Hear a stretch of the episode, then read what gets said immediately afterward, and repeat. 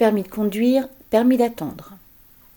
À l'appel de leur syndicat SNICA et FO, ouvrez la parenthèse, Syndicat national des inspecteurs, cadres et administratifs, fermez la parenthèse, le personnel du permis de conduire a fait grève lundi 18 octobre. La réforme du permis, introduite dans la loi Macron de 2015, était censée raccourcir les délais pour passer l'examen et diminuer son coût pour les candidats, qui pouvaient apprendre le code sur Internet. Or, six ans plus tard, le résultat est inverse.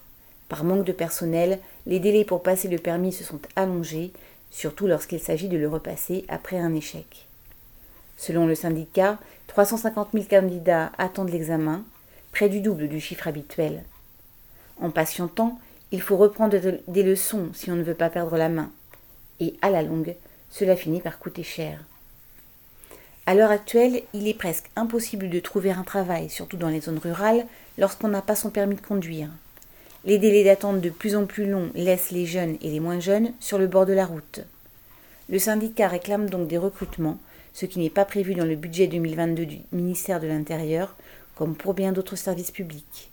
ML.